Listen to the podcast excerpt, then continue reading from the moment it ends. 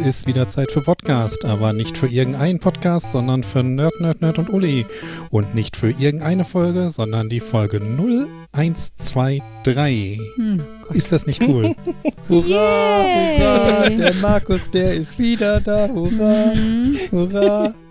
Das war eine sehr motivierte Begrüßung, Markus. Hey, wie häufig hat man das? Die Zahl ist durch drei teilbar. Das haben wir nur alle dreimal. ja, und wie schön du die Aufzählung der, der Folgennummer mit einer Null vorne begonnen hast, damit sie länger ist. Mm. Nächstes Mal könntest hey. du noch sagen, Folge minus 10123. Hey, wir haben doch vor knapp 22 Jahren gelernt, dass man nicht zu wenig Stellen nutzen sollte. Ja. Als äh, wir alle äh, Panik hatten, dass nach der 99 die 00 kommt und alle Computer kaputt gehen. Das stimmt wohl, ja. Allerdings. Und hm? ja. ja. so sind wir auf jeden Fall. Also wenn, wenn wir von vornherein, also wenn wir jetzt schon immer mit der Null vorne arbeiten, dann haben wir noch ein bisschen Platz, bis wir in Probleme kommen. Ja. Stell dir mal vor, sonst, wir haben die Folge 999 und kriegen ein riesengroßes Problem, weil nichts auf vierstellig eingerichtet ist. Also ich sag's mal so, wir haben auch den Wechsel von zwei zu dreistelligen Folgennummern problemlos hinbekommen. Das wir haben so auch den Wechsel von 0 zu 1 geschafft, was wahrscheinlich das chaotischste war. das stimmt auch wieder, ja. Ja, aber ich finde Folge 999, also das ist noch äh, so größer 800 Folgen in der Zukunft. Bei einer Folge pro Woche sind das äh, 16 Jahre. Ja gut, das ist, das ist jetzt tatsächlich keine so abstrus große Zahl, aber trotzdem lange hin.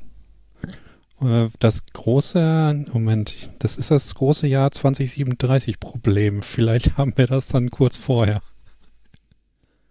Ja gut, da wir nicht Regeln nicht wirklich jede Woche machen, sondern auch mal eine Woche ausfällt, wie letzte Woche, es tut uns leid, ähm, könnte 20, 2038, 2038 ist das Problem. 38, ja. Okay, ja, okay. Äh, könnte das schon irgendwie hinhauen.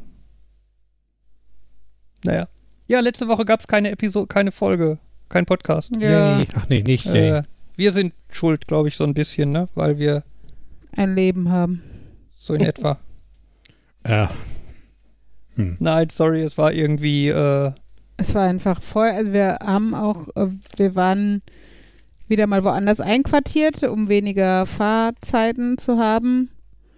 Äh, obwohl es, also wir hatten sogar die Podcastkiste dabei, aber wir waren einfach echt immer groggy, weil wir dann halt viel vor Ort gemacht haben. Unter anderem haben wir eine Treppe gewonnen. Also was heißt gewonnen? Leider, leider nicht gewonnen. Wir haben Geld dafür bezahlt. Ja, aber sie kam endlich. Ja. ja. Und sie ist das wunderschön. So, das klingt jetzt also nach, nach einer Fernsehshow, wo man irgendwie zwölf Kandidaten hat und zwölf Treppen und dann darf jeder würfeln und. Wir haben die schönste. Uh. Sie haben eine Treppe gewonnen. Oder Nein, ich wohne doch in einem Bungalow. Dachterrassen sind in. Naja. Oder Keller. Wie heißt nochmal die, dieses Spiel, wo man zu Weihnachten rum, ähm, genau, Treppenwichteln. Was? Jeder bringt eine Treppe mit und. äh, ja. Ähm. Lass uns, Wichteln lass uns grundsätzlich, mit aber halt. Wichteln. Wir haben eine Treppe. Vielleicht bringt er doch äh, eine schöne mit. Wenn er so eine Klapptreppe für den Dachboden mitbringen würde, so eine bräuchten wir noch. Ja. Ja. Ich finde, die Tatsache, dass wir jetzt über Spielshows diskutieren, passt dazu, dass mich die Einleitung ja so ein bisschen erinnert, als hätte Markus auch versuchen können, eins, zwei oder drei einzuleiten oder so. Mhm. Weil das war so. Ich fand, das hätte auch gut die motivierte Einleitung zu einer Kindershow sein können. Ja, er hätte es auf einer Wir haben alle Spaß. Ich, ich habe mir dabei Markus auch mit Karteikarten in der Hand vorgestellt. Markus das klingt André. jetzt so ein bisschen was? So ein bisschen wie der Kommentar äh, von wegen, okay, so wie du die Anleitung vorgelesen hast, liest du ab und an Kindern vor? Nein. Sagen wir so, äh. heute die Einleitung war besser gelungen, als ich manche deiner Kindergeschichten. Also nein, nicht besser gelungen klingt falsch. Aber etwas, also peppiger. Denkst du jetzt an das Märchenbuch? Ich, ich, ich suche ein passendes Adjektiv. Ja, genau. Ich denke an deine Märchengeschichten, die du vorgelesen hast. Wer ist denn? Ist jetzt jemand weg? Jan könnte eventuell weg sein. Oder er hat sich kurz gemutet. Ja, der Jan musste niesen. Ach so. Oh, Und ich habe gedacht, das wäre, glaube ich, sehr laut. gut. Ähm, ja, es war, also ich fand dein, de- deine Ansage war peppiger heute. Ich finde auch peppiger ist da genau das richtige Wort, weil das impliziert so, wenn, wenn 50-Jährige sich in den 80er Jahren gesagt haben, dass sie was Frisches wollen, dann haben sie was Peppiges gemacht und so war das. Gott, es wird immer schlimmer. Ich hatte einfach nicht Ja. Du musst allerdings ja auch in Erinnerung behalten, die Sache mit dem Märchenbuch war ja explizit so, dass die Kinder halt das eigentliche Märchenbuch mit dem Text drin auf das Lesegerät lesen, legen konnten und dann halt das Märchenbuch vorgelesen wurde, sodass sie mitlesen konnten. Und dementsprechend fand ich das halt auch wichtig, dass Aber das so deutlich vorgelesen Als du es ist. eingelesen hast, konnte von den Kindern noch keins lesen. Wenig. Konnte noch, die war, also, weiß nicht, ich glaube, Ella war ein Jahr. Henry war Vergiss vier. nicht, ihr wart, ihr wart nicht die Kernzielgruppe. Ihr habt nicht das Original Märchenbuch dazu. Ja, okay, aber selbst das, da das älteste Kind war dementsprechend fünf. Ihr habt da nur das auf den Toni bekommen quasi als Restekiste. Ja, trotzdem war das älteste Kind deiner Zielgruppe fünf und konnte auch noch nicht lesen, schon gar nicht ein Märchenbuch.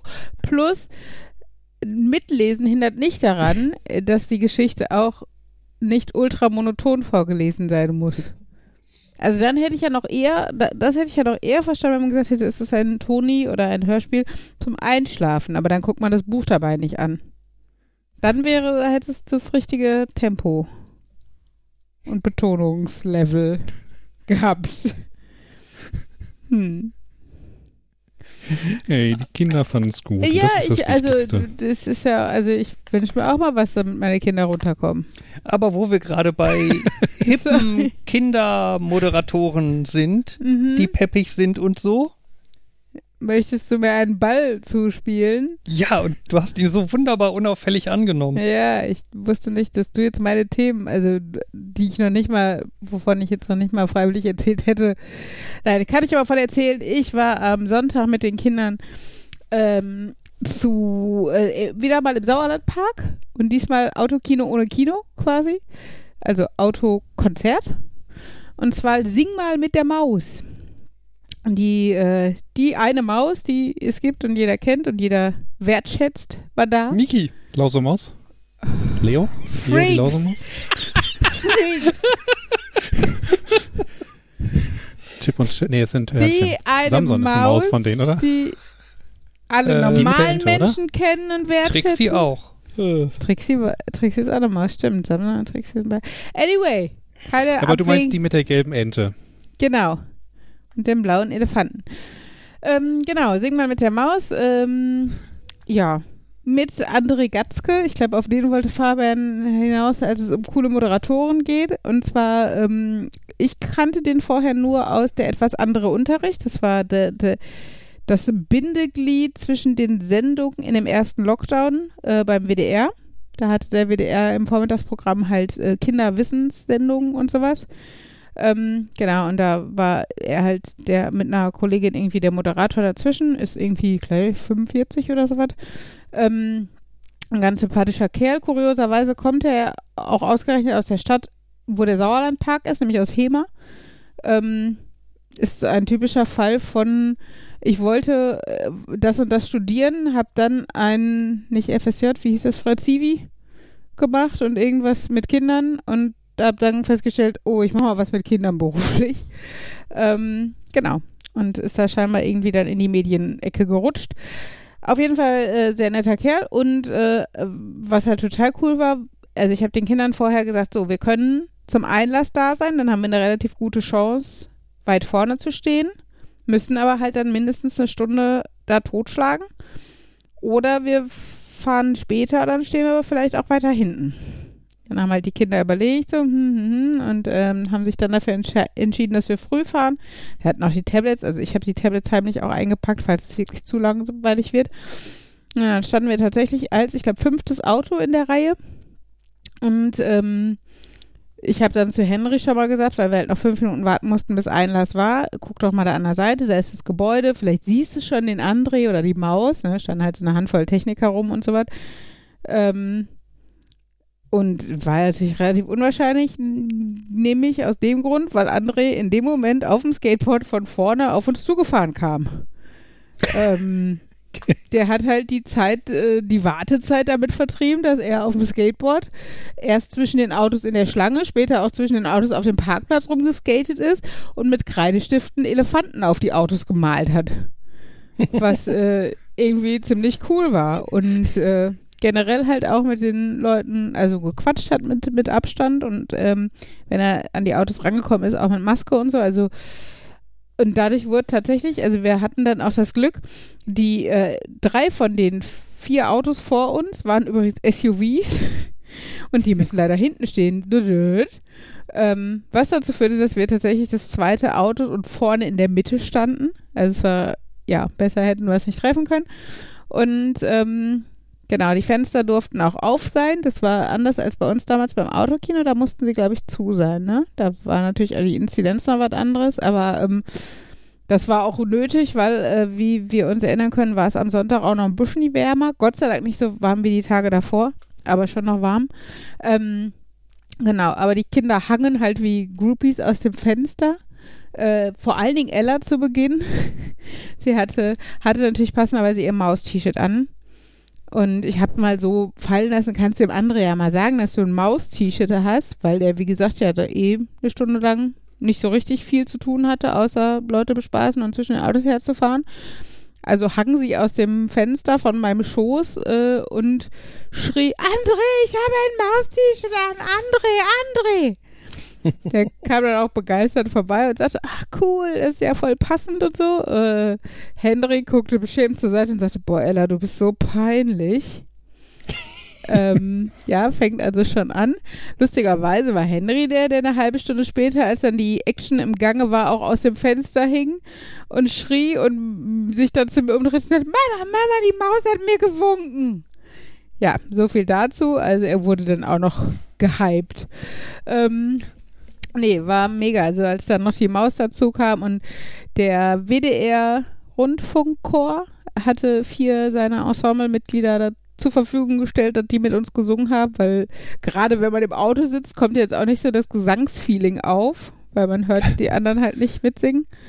Und es war teilweise tatsächlich ganz nett. Also sie haben eine so eine Hymne hier, Sing mal mit der Maus, heißt das Lied halt. Und dann aber auch so die Affen rasen durch den Wald und meine Oma fährt im Hühnerstall Motorrad und so.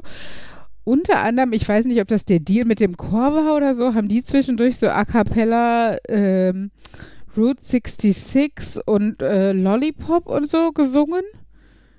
Was so ein bisschen fehl am Platze wirkte, was sehr nett zu hören war und ne, qualitativ sehr hochwertig und für die Erwachsenen vielleicht auch ganz nett, aber es war irgendwie so, ja, und jetzt singen wir wieder die Affen rasen durch den Wald und so. Also es war eine kuriose Mischung. Das brauchen die vielleicht, um nicht wahnsinnig zu werden ja, vor ja, genau, Kinderliedern. so 20 Jahre Gesangsausbildung und jetzt singe ich die Affen rasen durch den Wald in einem Autokino.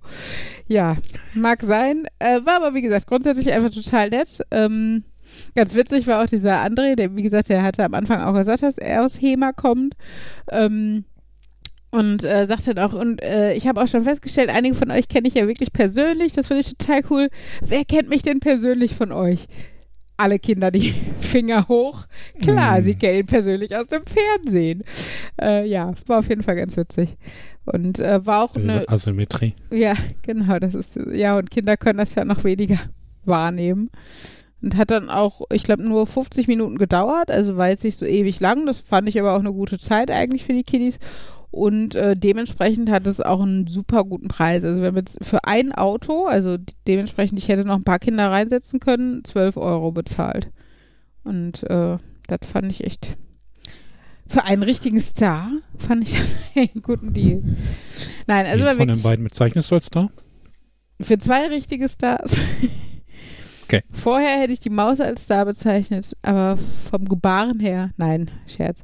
Nein, war, war einfach empfehlenswert, wenn das bei euch mal irgendwo, also vorbeikommt oder so. Ihr dürft euch eure Patenkinder gerne ausleihen und das auch mit denen nochmal machen. Die, also Ella hat in dem Moment, wo ich den Motor gestartet habe, um vom Parkplatz zu fahren, schon gesagt, oh Mama, ich werde die Maus so vermissen. Ja, also von daher sind sie, glaube ich, definitiv bereit, da nochmal hinzufahren. War sehr schön. Sieht sie die nicht irgendwie jeden Tag im Fernsehen und ständig auf ihrem Tablet? Ja, aber in echt. Das ist ja was anderes. Könnt sich ja jetzt auch Fotos von euch angucken, wäre auch nicht das Gleiche. Ja, und sie ist halt Ella. Sie ist auch ein bisschen melo melodramatisch. Also, sie vermisst ja auch Leute schon, wenn sie noch da sind, weil sie weiß, dass die gehen werden.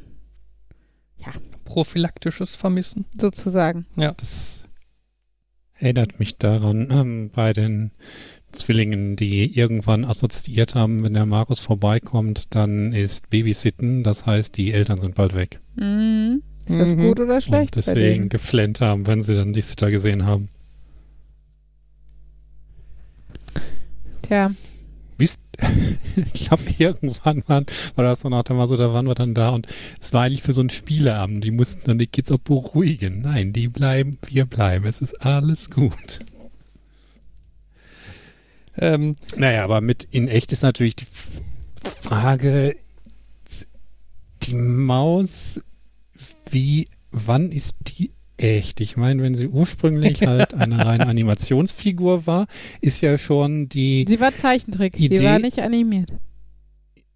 ja, ich, okay, wo kann siehst ich du auch. jetzt den Unterschied zwischen Zeichentrick und Animation? Das eine ist mit Hand gezeichnet und das andere ist am Computer. Das Nee, ist nee, Computeranimation. Ich würde sagen, auch ähm, von Hand animiert ist Animation. Wo aber siehst gut, du äh, da den Fall- Unterschied?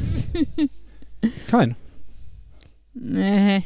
Ähm, ähm, aber dann heißt das doch in dem Moment, ähm, wo jemand, wo es halt so eine 3D-Maus gibt, nicht computergeneriert, nicht gerendert, sondern wirklich die auf die Bühne kommt, dann ist die ja schon nicht mehr echt.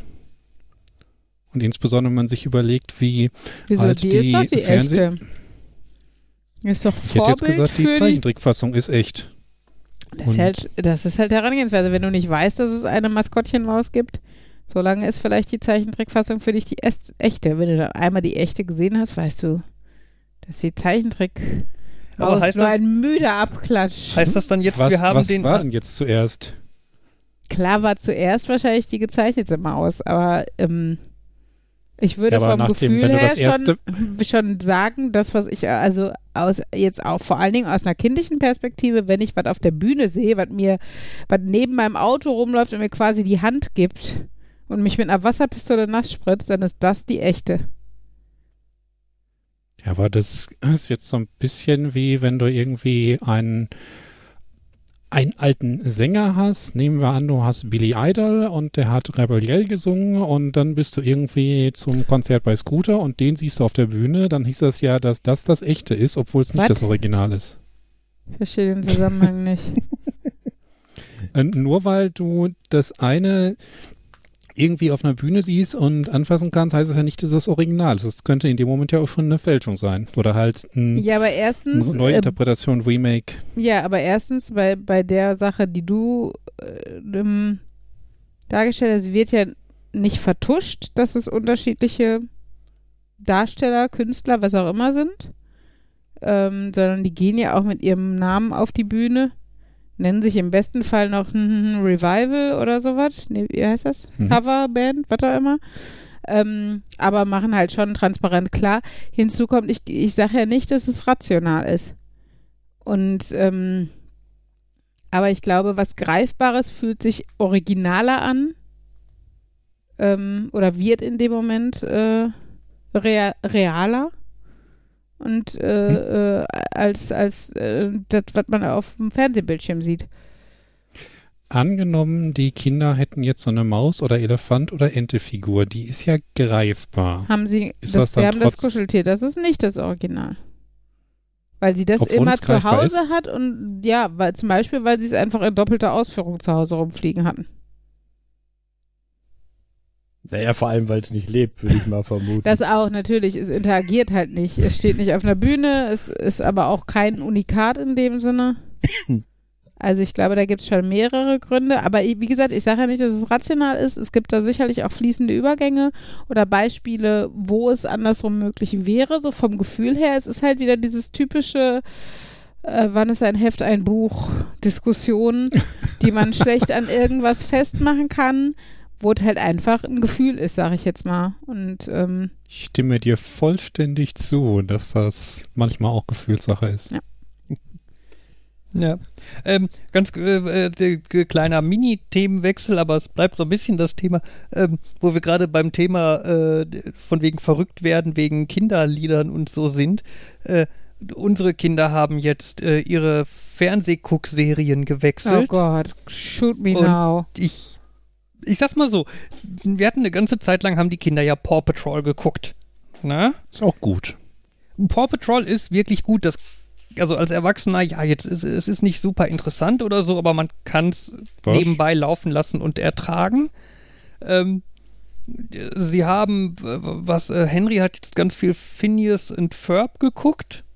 Das war, Okay. ja. Eine Serie, die Das- ich, das die ich als gut, Erwachsener super interessant fand und gerne mitgeguckt habe. Ähm, SpongeBob Schwammkopf war eine Zeit lang in. konnte ich gar nicht haben, aber verstehe ich auch, dass das zumindest auch noch eine der Sachen ist, die nicht so simpel babyhaft ist, dass man sie jetzt als Erwachsener nicht ertragen Ja, kann. es hat viel, viel Erwachsenenhumor auch so. genau. Ne?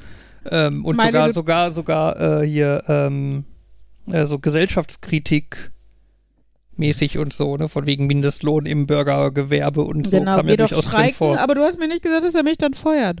Ja. Ähm, genau, My Little Pony war jetzt im letzten. Ja, gut. das war, fand ich aber Zumindest jetzt neue. Also, ich weiß nicht, ihr redet über Friendship is Magic, die aktuelle Interpretation, oder? Wir reden über schon. Da das, sind, was so bei Pon- Netflix. da sind so Ponys. Netflix. Glitzer, Ja, es gab- Regenbogen. Es gab vier, glaube ich, vier oder fünf Iterationen der Serie und die meisten davon waren eher nicht gut und das, was halt so aktuell ist, ähm, ich glaube 2014, 15 auf jeden Fall, was ähm, mit dem Untertitel Friendship is Magic auf den Markt gekommen ist, Twilight Sparkle, der Ja. Drache, äh, okay, gut. Unsere Kinder wissen jetzt auch, was Apfelschnaps auf Englisch heißt. Weil sie mich immer fragen, was die Pferdenamen auf Deutsch bedeuten und da ist nun mal Applejack dabei. Ja. Ähm, Auf jeden Fall gucken die Kinder dann jetzt, also Henry guckt jetzt äh, Pac-Man, oh Gott, das ist so furchtbar. Pac-Man die Serie? Serie? oder so. Ja, Ja, und sie ist wirklich, wirklich, wirklich schlecht. Ja. Wirklich. Und, und Ella sie guckt, wirkt so ultra lieblos auch, finde ich. ja, und, und Ella guckt jetzt, äh, wie heißt das, Kleinreimheim? Äh, Kle Klein Reimstadt. Das, das, das basiert irgendwie auf diesem amerikanischen äh, Humpty Dumpty. Okay. Wieso auf amerikanischen Humpty Dumpty? Humpty Dumpty ist ein Nursery Rhyme. Das ist einfach ein Kinderlied aus England. Aus England. Also ich kenne es aus Also England. das England, das nicht Amerika ist. genau. Okay. Ja, Aber Die es ist halt ein, es ist ein Sammel. Sammelsurium, also die, die, die Basis ist halt ein Sammelsurium von Nursery Rhymes. Also ähm, Hm. äh, Jack and Jill ähm, zum Beispiel ist auch so ein Abzählreim. Die kommen davor, wie gesagt, ähm, irgendwie Mother Goose und, und äh, Humpty Dumpty halt auch und so was. Ja, aber auf jeden Fall, die, die, die, also die Serie ist, glaube ich, gar nicht unbedingt schlecht. Die, die richtet sich nur an eigentlich deutlich kleinere Kinder. Also ich glaube, so zwei, drei Jahre ist so das richtige Alter dafür. Und wenn sie nicht schlecht übersetzt wurde, wäre sie auch deutlich besser zu genießen, Oh, glaube stimmt, ich. die singen, die singen zwischendurch. Oh. Und dann hast du so also Alles zu relativ, den relativ drei- simple. Alles zu den drei generischen äh, äh, Kinderlieder-Melodien, ehrlich gesagt. Ja, und dann hast du aber zwischendurch dann die, in der Übersetzung dann irgendwie das Wort, ich habe keine Ahnung, was das war, vergeben, war das Mhm. letzte Wort eines, eines Reims, musste dann aber aus liedtechnischen Gründen auf fünf Silben passen. Vergeben. Nee, verhergeben. Ja, weiß nicht mehr. Oder irgendwie aber sowas. Auf jeden Und Fall. die singen das und es ist so, ah. Und Ella sitzt wie verzaubert davon. Du denkst dir so, oh Mann. Was haben wir falsch gemacht? Ja. Aber ähm, Ab wann ist man verpflichtet, da inzwischen zu gehen und zu sagen, nein, das, du wirst mir Das irgendwann danken, tötet aber jetzt, Gehirnzellen, anstatt sie zu fördern. Ja. Und, ähm, und was Ella ja auch guckt, ist dieses Abby, Abby Ketchum, Abby Hatchum, ich weiß nicht, wie es genau heißt. Mm, ah, Ist auch irgendwie sehr bunt und purple und, und laut und schrill und hat so kleine Viecher, die Töne geben, ich, wa- die man auch nicht greifen, also die jetzt kein, weder Mensch noch Tier noch irgendwas anderes sind. Sie schlafen in einem Eierkarton. Ich, also es ist sehr weird. Und ähm, das hat mittlerweile sogar schon ein Niveau erreicht, dass Henry bei Ellas Guckzeit aufsteht und fragt, ob ich ihm oben ein Spongebob-Hörspiel anmachen könnte, damit er das hören kann. und wer weiß, wie sehr Henry auf Bildschirm fixiert ist, ähm, ja, es ist aussagekräftig. Naja. Mama, auch ich habe meine Grenzen. Ja, scheinbar. Ja, also es ist echt.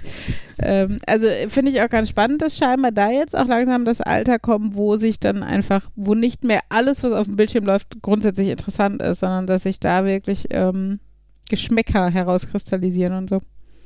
Ganz witzig. Zum Thema, welche Kinderserien sind gut und so. Ich gucke ja gerne auf YouTube irgendwelche Berufszweig reagiert auf Sach Videos und Filme und was auch immer, die Mm. mit dem Beruf zu tun haben. Ich hab Piloten, lass einem Arzt äh, Emergency Room gucken oder sowas. genau, sowas Mhm. oder Piloten, die, die irgendwelche sowohl Videos, die einfach nur online stehen, verfügen, als auch Filme und so. Und unter anderem habe ich jetzt letztens einen Arzt, der reagiert halt in der Tat eigentlich auf so eher so Emergency Room Serien oder so. Und dann gibt's ein, dann gibt's einen Clip, äh, Clip, da reagiert er auf Doc McStuffins. Oh Gott. das ist auch sehr witzig. Und äh, es ist äh, vor allem ist das sehr lustig, weil der dann, weil der dann aus Prinzip natürlich da ganz viele Sachen lobt und ja, das macht sie richtig und oh perfekt und oh genauso hätte ich das auch gemacht. Das ist total lustig, da zu sitzen und zu denken, hm, er lobt sie für ihre Diagnose von dem ähm, von dem Teddy von dem Teddybär hat den Arm gebrochen oder was? äh, genau und äh, vor allem, weil dann gibt er irgendwelche Tipps. Ja, wenn ich ja mit, mit Kindern irgendwie so und so, dann geht die Folge weiter und die macht genauso. Und er so, per perfekt. Mhm. Habe ich euch gerade erzählt. Sehr Es schön. ist halt die, ist die Frage, hat er das vorher gesehen und macht eine Show raus? Oder ist das tatsächlich so, dass die Serie zwar kindlich gemacht ist, aber und ein bisschen überzogen, das mit den Teddybären, aber trotzdem immer noch realistisch bleibt? Ja, ich weiß, ich habe Teddybär und realistisch im gleichen. Ja, und das könnte dann heißen, dass es eine gute Serie ist. Ich weiß, wir hatten nur ganz kurzen Berührungspunkt mit Doc McStuffins, nämlich auf dem Kreuzfahrtschiff. Da Ja. hat Henry das geguckt, weil es irgendwie, also die, ich weiß nicht mehr, hatten die einen eigenen Sender oder was war das für ein Sender? Aber da kam das halt immer so zu der Zeit, ich sag mal, wenn wir vom Tagesausflug wiederkamen, bevor wir essen gegangen sind, das war so die Stunde, wo, weiß nicht, wir halt in der Kabine waren und uns fertig gemacht haben und geduscht haben. Und da durfte dann Henry meistens irgendwie, da war der halt noch keine drei, da war der zweieinhalb oder so. Das stimmt, da war er noch nicht geboren, Hm. aber ich schon schwanger. Genau. Aber Henry halt irgendwie noch nicht zweieinhalb und durfte dann halt da irgendwie 20 Minuten Doc McStuffin gucken. Und das fand er aber auch ganz geil. Also da war er eigentlich ganz angetan von, aber das hat sich dann zu Hause nicht mehr. Also zu Hause hat er dann auch wieder deutlich weniger Fernsehen geguckt. Ich weiß gar nicht, ob Ella das kennt. Die wird, glaube ich, voll abgehen. Die steht da voll auf Tiere und so ein Gedöns Mhm. und Kuscheltiere. Und, und wir haben ja sogar so eine Figur oben, die wir irgendwie von meinen Nichten geerbt haben oder so. Ähm, wo, glaube ich, Ella, wie gesagt, gar nicht weiß, dass das eine Figur aus dem Fernsehen ist. Tja. Tja. Ach ja. Ach ja, äh, habt ihr gehört, dass die, äh, da- dass, äh, dass München sein Stadion nicht in Regenbogenfarben beleuchten Ja. darf, illuminieren darf morgen? Ist, Na, jetzt doch nicht.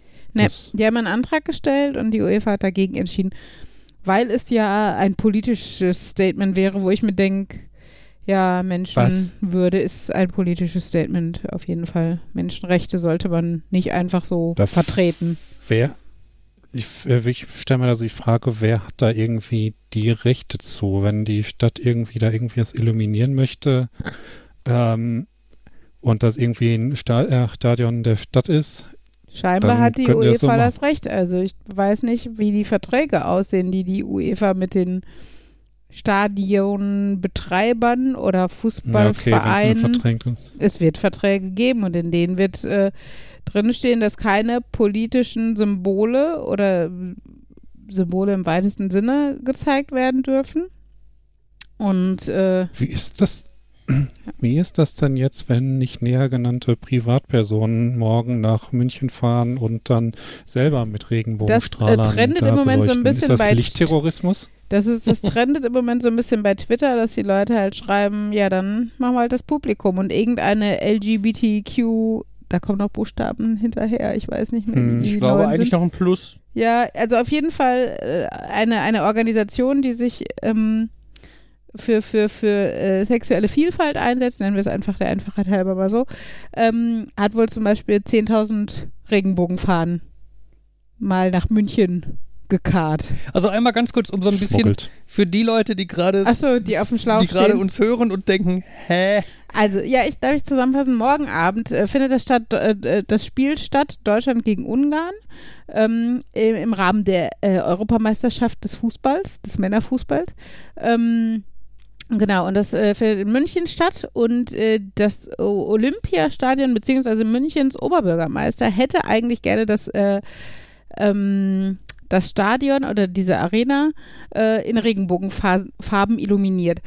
Ähm, was gerade bei diesem Spiel einen besonderen Reiz ausmacht, äh, weil äh, Ungarn mit diesem furchtbaren Staatschef Orban, heißt er, glaube ich, ähm, sehr trans- und homosexuellen feindlich vorgeht. Erst letzte Woche wurde da ein Gesetz verabschiedet, das halt ähm, zum Beispiel verhindern soll, dass sich äh, Jugendliche über Trans- und Homosexualität äh, informieren können im Internet ähm, und dass äh, Homosexualität auf eine Stufe mit Pädophilie stellt.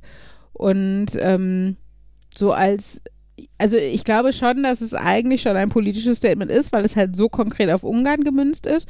Das Problem ist, dass die U dass die UEFA sich halt jetzt mit dieser Entscheidung gegen diese Regenbogenbeleuchtung ähm, die, die beruht sich äh, oder beruft sich darauf, dass sie ja ein, ein, eine politisch neutrale Organisation sein möchte. Ähm, die große Kritik an der Sache ist aber, dass ähm, Ungarn und dieser Orban ein totaler äh, UEFA-Unterstützer ist, der also äh, ganz viel der UEFA in den Arsch kriegt und auch Kohle fließt und sowas. Der zum Beispiel jetzt auch gesagt hat, ja, wenn ähm, England wegen der Delta-Variante das, äh, das Endspiel nicht austragen will, dann macht das doch in Ungarn. Wir äh, lassen auch Zuschauer rein und keiner muss eine Maske tragen, keine Ahnung. Also, ne, so wie Ungarn im Moment so ein bisschen tickt halt. Genau, und, ähm, da war halt, äh, ja, in der Hinsicht ist es halt dann nochmal ein besonders brisantes äh, politisches Statement, wäre es. Ähm, als ähm, Support haben zumindest jetzt schon mal das Kölner und das Frankfurter Stadion verlauten lassen, dass sie morgen Abend ihre Stadien äh, in Regenbogenfarben beleuchten werden.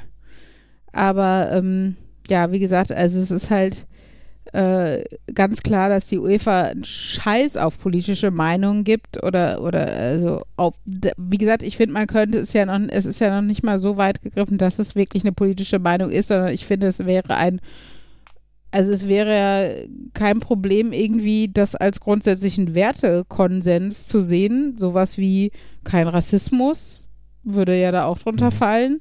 Und sich dafür zu positionieren, finde ich, eigentlich fällt nicht unter politische Meinung, sondern ist halt einfach Menschenrechte und sowas. Aber gut.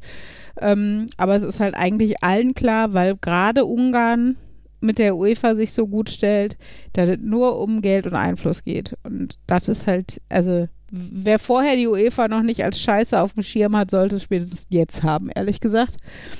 Genau. Bei, bei mir kam heute der äh, schon der IP-Adressbereich des Stadions in München vorbei, Mhm. ähm, wo ich mir dann dachte, wäre ja eigentlich schon echt doof, wenn das System, mit dem man die Farbe des Stadions regeln könnte, Versehentlich gehackt werden. gehackt werden Oh würde, weil es ein nein. unsicheres Passwort hatte oder so. Ja.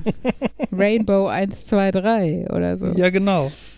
Das wäre natürlich. Das wäre, da könnte ja dann auch der Oberbürgermeister von München gar nichts für. Das wäre ja kein Vertragsbruch oder sowas. Ja, kann Plausible Deniability. Ja, ist Software, kann man nichts machen. ja, ja genau, Technik. Ja. Russische Hacker. Have you, have you tried turning it off and on again? Genau, wir rebooten mal das Stadion. Ja. Nein, also ich, ich würde mir tatsächlich auch wünschen, ich bin versucht, tatsächlich das als erstes Spiel dieser EM morgen zu gucken, ähm, um mal zu gucken, wie denn das Publikum aussieht. Also ich sag mal, ich bin ja von Bayern München-Fans nicht viel gewöhnt, ehrlich gesagt. Ne? Also was äh, Stimmung und was ähm, Positionierung und sowas angeht, aber es ist halt, es ist ja, sind ja keine München-Fans, zumindest nicht ausschließlich, die dann da zum Spiel gehen werden und von daher fände ich es eigentlich tatsächlich ganz spannend zu sehen, ob man von, von Regenbogenfarben dann zumindest bei den ähm, bei den äh, Zuschauern im Stadion was sieht. ähm, die, ich bin ja jetzt nicht der große Fußballexperte, ne? Ja. Aber kann es sein, dass irgendwie niemand so richtig die UEFA mag? Äh, ja, Kann das sein? ich glaube schon. Weil das wäre dann ja so ein, egal wofür man Ja, Fan ist, man ist- ist sich klar, die UEFA ist kacke und Ja, aber sie ist halt jetzt einfach so mächtig, dass, äh, also, ich meine, es war ja so ein bisschen diese, dieser komische Versuch von diesen zehn Vereinen, sich da, glaube ich, rauszu. Die Ziehen? Super League oder Ja, so. genau. Mhm. Aber das ist ja auch Humbug. Also, war ja auch zum Scheitern verurteilt. Also, es ist halt Mhm. irgendwie ein schwieriges Thema, wenn die sich erst da ihre Machthaber selber wählen, sozusagen, und denen die Macht geben und dann sagen, aber die, irgendwie sind die auch kacke. Ich weiß auch nicht, ob zum Beispiel, ob die jetzt die die, die Vereinschefs, also die, die in den Vereinen wirklich Macht und Kohle haben, ob die die UEFA genauso auch kacke finden, ich glaube, die ticken halt genauso. Das Problem ist halt die, die bodenständigen Spieler und Fans und so, die finden es halt kacke. Und Mhm. eigentlich sollten die genug Leute sein, um Macht zu haben, aber wenn es halt nicht strukturiert ist, dann kannst du halt auch diese Macht nicht ausnutzen, so ungefähr. Äh, was ich noch kurz dazu sagen wollte, ähm, vorhergehend war ja die Diskussion noch, also zu diesem in dem Bereich EM und sexuelle Vielfalt und sowas, muss man dazu erzählen, dass letzte Woche, glaube ich, war es, beim letzten Deutschlandspiel Neujahr, wo ich positiv überrascht war, eine Regenbogenarmbinde als Captain getragen hat. Kapitän. Ka Mhm. Kap ja, Kapitän. Captain, stimmt. Oh, Captain, mein Captain. Ähm, genau, ähm, die, die Kapitänsbinde, also auch in Regenbogenfarben waren, was offiziell laut UEFA-Statuten natürlich nicht erlaubt ist, weil man nur die simplen UEFA im Vertrag beinhalteten Dinge tragen darf. Und da ist die Ka Kapitänsbinde halt, weiß ich was, gelb oder orange oder was. Anyway, ähm, Letztlich gab es aber keine Strafe für Genau. die nicht von der UEFA genehmigte Binde, da der Verband die dahinterliegende Botschaft als Good Cause einstufte. Genau, aber selbst das fand ich, also wenn die, wenn die da eine Strafe verhängt hätten, boah, dann glaube ich aber, also dann, ich meine, sie haben sich ja eh abgeschossen jetzt irgendwie, aber das äh, hätte ich schon sehr krass gefunden, da aktiv noch eine Strafe zu verhängen im Nachhinein, wenn ja der Schaden schon passiert ist sozusagen, dass äh, ja, Neuer sich da positioniert hat für Vielfalt. Aber wie kann man denn das als Good Cause darstellen und jetzt das Gleiche im Endeffekt? Also man muss dazu sagen, die UEFA hat auch schon irgendwas getwittert mit, ah, wir sind so vielfältig und gegen Diskriminierung und so ein Regenbogen dahinter. Also, ne, wo fängt es an und wo hört es auf? Und, ähm, ja. Das erinnert mich daran, dass ich, dass ich, ich weiß nicht, wo ich das, wer das wo gesagt hat, aber dass das große Problem ist, dass Leute da Unternehmen personalisieren. Die UEFA ist keine Person, die ist nicht gut oder böse, das ist ein Unternehmen und unternehmerisch ist das jetzt halt doof zu sagen. Das ist, das ist nicht, das ist halt das Problem. So dieses, Ja, Es- ja, aber da stehen ja trotzdem hinter den Entscheidungen Personen, also auch in einem Unternehmen. Und, ja, ähm, aber Und also was, ne, was, was jetzt halt ein Vorschlag wäre, weil dann auch Leute sagen, ja, aber das macht ja schon eigentlich Sinn, dass die polit politisch neutral sein soll. Und wo zieht man denn dann die Grenze? Ne? Also zum Beispiel sollen die beim nächsten Mal soll das Stadion grün sein wegen Klimaschutz oder was da immer so, ne? Das ist ja dann auch wieder. Und dann könnte Wir man lassen das, das Licht aus. könnte man das politisch als für die Grünen sehen, bla bla und so. Der Punkt ist halt, denke ich, ähm, also was, was, die hatten im Radio ein Interview mit einem von Elf Freunde, das ist ein relativ ähm, gutes Fußballmagazin, halt nicht so Kickerniveau, sondern halt auch ein bisschen politisch äh, dahinter gucken und so weiter.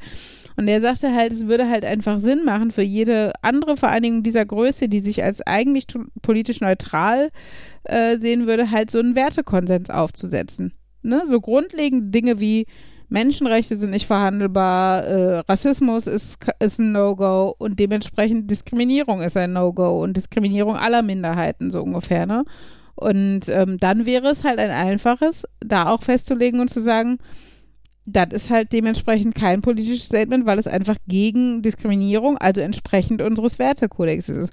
Würde aber, wie du sagst, der UEFA würde sich selber in die, in die Suppe spucken, weil sie, äh, ja, weil sie halt geschäftlich dann nicht gewinnt. Und das ist halt das, was kritisiert wird. Das ist halt, dass sie zwar natürlich wie ein Unternehmen arbeitet, weil sie mit hohen Geldbeträgen zu tun hat und so, aber äh, ja eigentlich kein Unternehmen sein sollte, in dem Sinne, dass sie halt nur Gewinn scheffelt, was sie aber tut. So, weil halt Einzelpersonen mit Geldgier dahinter sitzen. So. Naja. Hm, Fußball. Na komm, das war doch wenigstens mal ein Bereich beim Fußball, wo du mitreden konntest, weil es nicht um Fußball selber ging, sondern eher Metaebene. Das ist endlich mal Endlich mal spannende Fußballthemen. Ich meine, ich, ich werde wahrscheinlich nicht deswegen Fußball gucken, aber abgesehen von manchen logischen ähm, Dingen, die das irgendwie aus Rätsel sich interessant machen, ist ja Fußball irgendwie so langweilig. Das ist Geschmackssache. ja. Ich musste, sorry, ich muss jetzt gerade daran denken, dass ich äh, gestern so einen Comedian gehört habe, der der der unterschiedliche Spiele äh, beschrieben hat und äh, und das war und Fußball war auch so ein äh, so ein ich will die meisten Spiele sind so ein ich will den Ball haben, nee, ich will den Ball haben, na, ich will den Ball haben. Und ich glaube Fußball war so der Mitte und er sagt so und im Gegensatz findet er Volleyball. Wenn er Volleyball zuguckt, Volleyball sieht immer aus wie, ich will den nicht, ich auch nicht, ich auch nicht, ich auch nicht, ich auch nicht. mach ihn schnell weg, mach ihn drüber auf die andere Genau. Seite. Ähm, Äh, Gibt es irgendein Spiel, wo es darum geht, ähm, den Ball lange zu halten? Rugby. Nein. Äh, Ja, auch da. Du willst ihn jetzt in eine. Ja, doch, stimmt. Du darfst ja mit ihm an diese Ja, eine du, Position. Du, Du hältst kannst ihn zwar werfen, fest. aber. Du musst zwar, also Ziel ist trotzdem natürlich, ihn an einer Stelle auf den Boden zu packen, zur Not aber mit dir dran. Ja. Aber, Aber sonst bei Tennis schlägst du wieder weg. Ähm, bei Badminton willst du den nicht haben. ja, ist halt auch, äh, also Volleyball? wie, wie spannend Ja, soll der Sport sein? Also hier, äh, äh, ähm, wie heißt das denn? Laufball? Nein, also wenn du, äh, Akrobatik, wo du auf so großen Bällen läufst. Kennt Aber ihr da das? hältst du ihn Äh, nicht so direkt. Du ich willst kenne kenn so Akrobatik mit so einem kleinen Ball, wo man so rumrennt und den wirft und ein Rad schlägt und den wieder fängt. Und, Jonglieren oder was? Aber wieso schlägst du dann Rad? Du meinst du rhythmische Sportgymnastik oder was? Ja, sowas. Nein, ich meine jetzt, also ich weiß, dass die, die Zirkusprojekte, die mein Bruder macht, der Akrobatenteil, die haben halt so rie- Laufkugel heißt das, genau. Das sind so äh, große Hartplastikkugeln, irgendwie so, weiß nicht, 80 Zentimeter Durchmesser oder sowas und darauf stehen die Kinder und durch Trippelschritte können sie die Laufkugeln halt in eine Richtung lenken. Aber ich, das ist ja nun auch kein Mannschaftssport, von daher weiß ich nicht, ob das jetzt in, also ob man das, Das in dieser Kategorie so- mit bewerten wollen würde. Laufkugel, Wettrennen. Würde ich Das gucken. klingt jetzt so, wie wenn du für dich. Das wäre ein cooles hier für Schlag den Star oder so als Ja. Spiel. Sorry. Sorry, Markus. Das klingt jetzt so ein bisschen wie, wenn man für sich ist und niemand zuguckt, dann hat man den Ball lieb und möchte ihn behalten, aber sobald man in irgendeiner Mannschaft spielt, äh, muss man den Ball loswerden, weil er dann doof ist. aber das Jetzt kennt man doch aus dem. Unternehmen. Wenn mehrere Leute da sind, kümmer du dich. Nee, kümmer du dich. Nee, mach du mal ruhig. Ja. Aber wie ist das denn bei Fußball? Will man da unbedingt den Ball loswerden?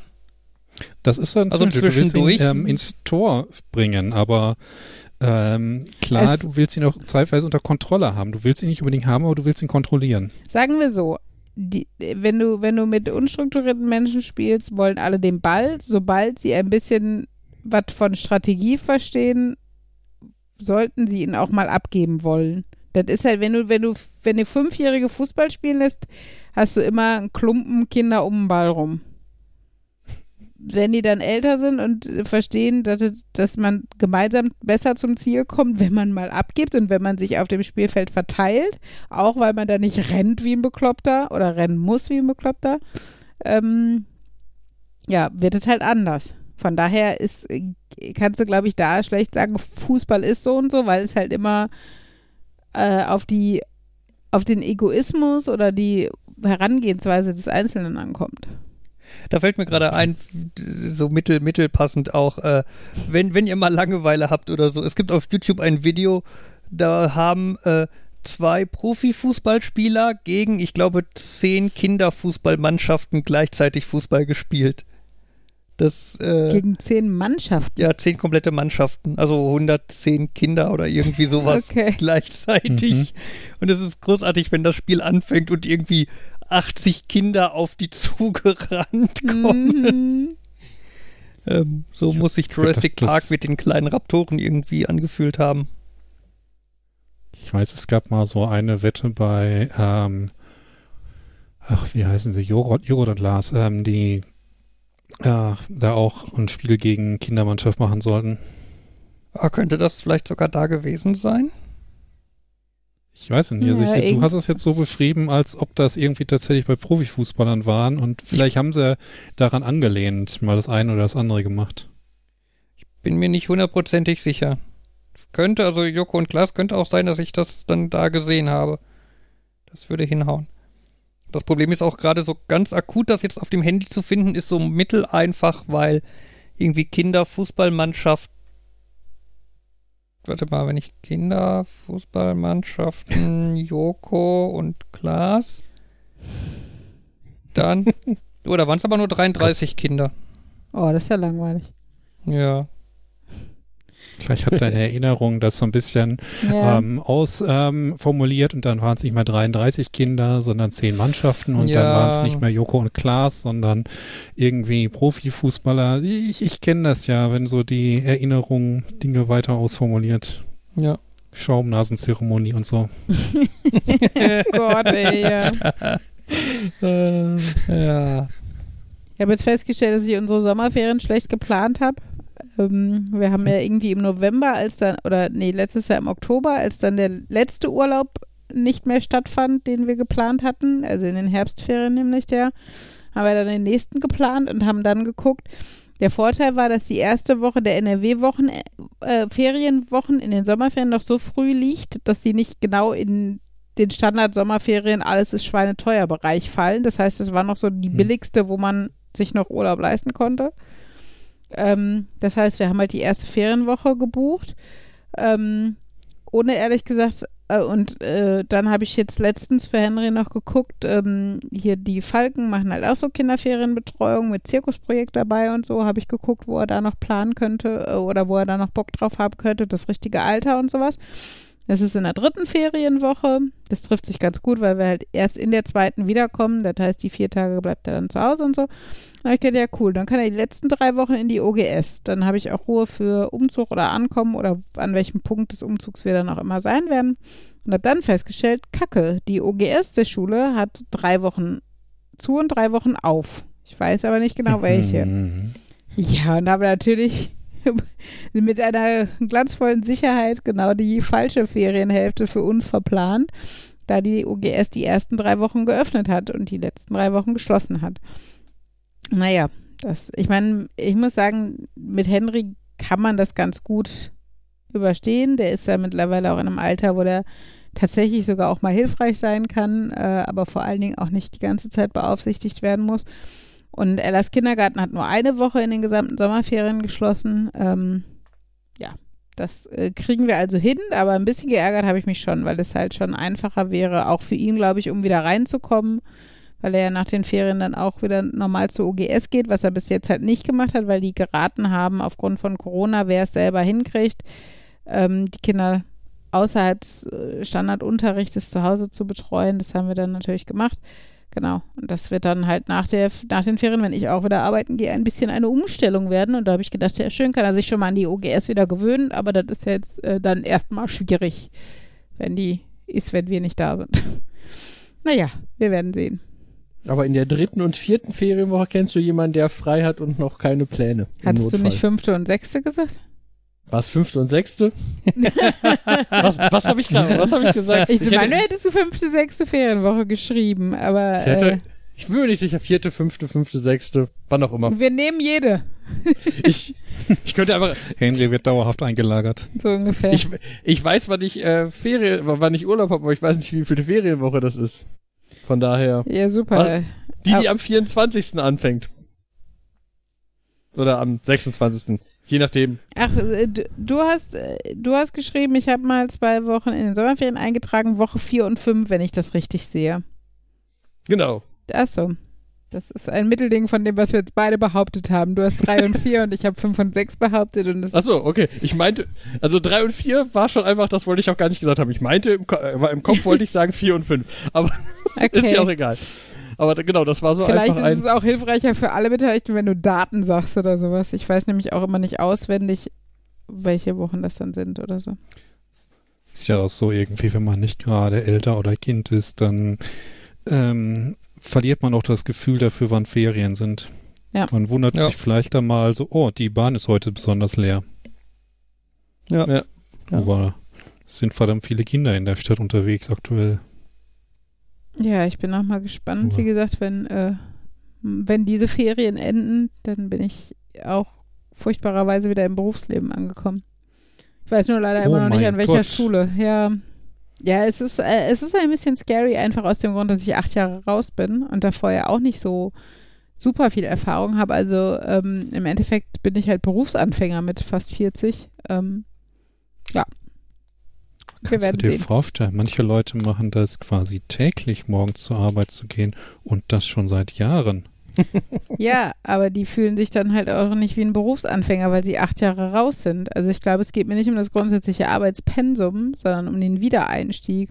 Und äh, um de, dieses Gefühl, weiß ich noch, was ich wissen muss und äh, ja, wie belastbar bin ich überhaupt noch? Also ich meine, ich, ich würde schon sagen, dass das Leben mit zwei Kindern und jetzt gerade im Moment während Corona und mit Pendeln auch nicht unbelastend ist, aber es ist halt einfach eine andere Art. Und hinzu kommt natürlich, womit alles steht und fällt, an was für eine Schule gerät man, welches Kollegium erwartet dich, ist es jemanden, der, der achtsam damit umgeht und weiß äh, darum, um die Belastung des Jobs grundsätzlich und dann auch noch als, als quasi Wiedereinsteiger nach, nach ewigen Zeiten oder ist es jemand, der sagt, ja, da ist ja einer, also mach mal. So, hier, das ist deine Klasse, viel Spaß. Ne? Und das ist halt, also ist halt ein großer Unterschied, wie damit umgegangen wird. Zum Beispiel auch, äh, ist es eine Schule, die personell gut besetzt ist, wo du auch mal doppelt besetzt ist? Äh, mit welchen Fächern werde ich eingesetzt? Wie gesagt, es kann halt sein, ich habe äh, hab ja dieses Zertifikat Deutsch als Zweitsprache, das, das, ähm, das heißt, dass ich halt besonders dafür qualifiziert bin, auch Kinder mit, äh, die, die nicht Deutsch als Muttersprache haben, zu fördern. Und das kann halt auch in Einzelgruppen, äh, Einzelstunden oder Kleingruppen sein oder sowas. Das ist ja eine ganz andere Planung und eine ganz andere Belastung, als wenn du plötzlich eine Klassenleitung hast, selbst mit einer halben Stelle und sowas. Ne? Also wenn ich jetzt mit einem Kind, keine Ahnung, das, das rudimentär Deutsch kann, äh, Memory spiele, um den Wortschatz zu fördern, ähm, äh, muss ich natürlich nicht so viel vorbereiten, wie wenn ich 25 Kinder habe äh, und die dreifach differenziert äh, jetzt plötzlich das kleine einmal eins äh, den beibringen muss oder so. Oder im schlimmsten Fachfächer, die ich noch nie gegeben habe. Das gibt es ja auch. Ich hab, bin halt ausgebildet in, in äh, also studiert habe ich drei Fächer, Referendariat habe ich in zwei Fächern gemacht, was ja eh schon irgendwie ein Witz ist. Ähm, und dazu, äh, danach hatte ich halt eine Vertretungsstelle, wo ich alles und nichts gemacht habe, ne? Von Mandalas ausmalen über Religionsunterricht so ungefähr. Ähm, und das ist halt so ein bisschen, ja, und da, da, ne, damit steht und fällt halt alles. Also wenn ich jetzt zum Beispiel die Fächer unterrichte, in denen ich ausgebildet bin, ähm, vielleicht dann sogar noch ein paar Parallelklassen, also zum Beispiel Englischunterricht, ne, hast eine vierzügige Grundschule und ich mache äh, alle dritten und vierten Klassen in Englisch, dann mache ich halt zwar ganz oft dasselbe, aber habe im Endeffekt mein gesamtes Stundenpensum äh, geschafft, indem ich zwei Englischstunden für die dritte Klasse vorbereite und zwei Englischstunden für die vierte Klasse vorbereite und das einfach nur zigmal abarbeite, so, ne? Also das ist halt ein ganz anderes Arbeitspensum, als wie gesagt, wenn ich meine eigene Klasse habe und Mathe unterrichte, was ich noch nie intensiv unterrichtet habe. Das wird noch lustig dann. Was ist das Schlimmste, was passieren kann? Dann können die Kinder halt kein Mathe und in 20 Jahren sind die Katastrophen. Genau, danke Markus. Kein Stress. ja. Nein, jedes Kind lernt Mathe, Schatz. Ja, nee, tatsächlich finde ich viel schlimmer. Ähm, also bei den, bei den Kindern denke ich mir immer so, ich glaube, dass ich eigentlich einen ganz guten Umgang, mit den Kindern habe. Dass es in den Hauptfächern gibt es zumindest Lehrwerke, an denen ich mich entlanghangeln kann, wo ich auch weiß, dass ich den Lehrplan erfülle. Schlimmer finde ich die, also die Anspruchshaltungen von Eltern und Kollegen, wenn du da, wie gesagt, in der falschen Schule oder im falschen Einzugsgebiet bist und ähm, dann diesen, diese Erwartungshaltung nicht oder damit konfrontiert wirst, dass Eltern äh, nicht zufrieden sind mit dem, was du da tust. So da, da habe ich halt keinen Bock drauf. Und das äh, mit den Kindern selber habe ich eigentlich wenig, hatte ich bis jetzt selten Probleme. Und ähm, ja, aber wie gesagt, auch, auch dadurch, dass ich halt sonst nur Vertretungsstellen hatte oder so, fällt ja zum Beispiel, also dieser ganze Benotungskram, den hatte ich halt noch nicht in der Intensität, wie ich ihn jetzt zum Beispiel haben würde. Ich, äh, könnte ja sein, dass ich eine dritte Klasse übernehme ähm, wo ich nicht nur Noten geben muss, sondern plötzlich Empfehlungen für die weiterführenden Schulen aussprechen müsste und sowas. Ähm, und das sind halt alles Sachen, da habe ich einfach verdammt wenig Erfahrung, muss ich halt so zugeben. Und ich bin bis jetzt immer ganz gut damit gefahren, das transparent zu machen, auch Eltern gegenüber oder sowas. Aber du darfst dich halt natürlich auch nicht total angreifbar machen. Und ähm, das ist halt schon irgendwie ein Balanceakt. Und wie gesagt, ich hoffe einfach, dass ich, ne, dass, dass jetzt nicht der schlimmste Fall eintritt. Ich sag mal, ich kriege eine dritte Klasse als Klassenleitung alleine, also nicht mit einer Kollegin geteilt. Ähm, in einem Einzugsgebiet, wo die Eltern eh alle äh, Jonas und mir schon aufs Gymnasium verschiffen, so ungefähr, dann, das wäre halt anstrengend, ne? Und dann, wie gesagt, Fächer, die ich, die ich nicht studiert habe, oder, geschweige denn, in denen ich im Ref ausgebildet wurde. Das ähm, könnte haarig werden. Aber pff, gucken wir, kann ja eh nichts dran ändern. Und äh, ja, der Vorteil ist ja zumindest, dass Lehrer so gesucht sind, dass wenn ich keinen Bock auf die Schule habe, dann sage ich, gib mir eine andere oder ich lasse mir halt im Bottrop beim Schulamt einstellen und nicht im Kreis Recklinghausen oder sowas. Gucken wir mal. Sehe, also glaube ich nicht, dass es so läuft, ähm, aber äh, ja, man hat ja immer Optionen. Eigentlich, eigentlich will ich ja von wieder äh, Richtung Nerd-Thema, aber ähm, wie realistisch ist das, dass man irgendwie eine Klassenleitung ab der dritten Klasse übernimmt? Ist es nicht so, dass irgendwie ein Klassenlehrer, Klassenlehrerin äh, eine Klasse am besten ab der ersten Klasse schon kennt, um die dann auch Natürlich. später einzuschätzen? Also der Standard ist so vorgesehen, dass du das, die Klasse, die eigene Klasse von 1 bis zu 4 begleitest. Also es ist nicht, es ist nie freiwillig eigentlich, dass eine Klasse eine neue Klassenlehrerin bekommt oder einen neuen Klassenlehrer. Ähm, es ist dann eigentlich immer äh, der Fall, dass zum Beispiel schwanger ist halt sehr häufig, weil Hm. Grundschullehrerinnen sind es halt einfach meistens und die dann oft halt in, im gebärfähigen Alter. Ähm, also Schwangerschaft ist oft ein Grund, dass äh, der dazu führt, dass die Klassenleitung wechselt. Alternativ im Moment halt äh, tatsächlich ja auch, also jetzt vielleicht nicht mehr so oft, aber Corona. Ähm, dass Leute wirklich aufgrund von Corona oder Long-Covid äh, oder generell einfach Erkrankungen rausfallen. Und Rente Okay. weiß ich nicht, ähm, äh, ob das, also ne, wenn du jetzt weißt, die Kollegin geht in zwei Jahren in Rente und die würde jetzt eigentlich eine erste Klasse übernehmen. Das Problem ist, dass die Personalsituation so dünn ist, dass es sein kann, dass man sagt, ja trotzdem, wir brauchen eine Klassenlehrerin für diese Klasse und auch wenn wir wissen, dass die in zwei Jahren dann eine neue Klassenlehrerin kriegen, immerhin haben sie dann jetzt zwei Jahre schon mal eine, weil die Alternative wäre, dass sie keine hätten. So, wenn wir jetzt die Rentnerin oder die, die baldige Rentnerin nicht die Klassleitung übernehmen würden, äh, wäre das ja dann auch keine Option. Also mir wurde Aber halt, ich, ich habe im Schulamt halt gesprochen, weil ich ja gesagt habe, so, ne, ich weiß nicht, äh, Klassenleitung muss ich nicht haben. Zumindest nicht alleine. Es gibt halt auch, wenn du zwei Lehrerinnen hast, die wenig Stunden haben, dann können die sich halt so eine Klassenleitung auch teilen. Das ist halt immer ganz nett, weil man dann nicht allein ins kalte Wasser geworfen wird und sich viele auch der, der organisatorischen Aufgaben teilen kann.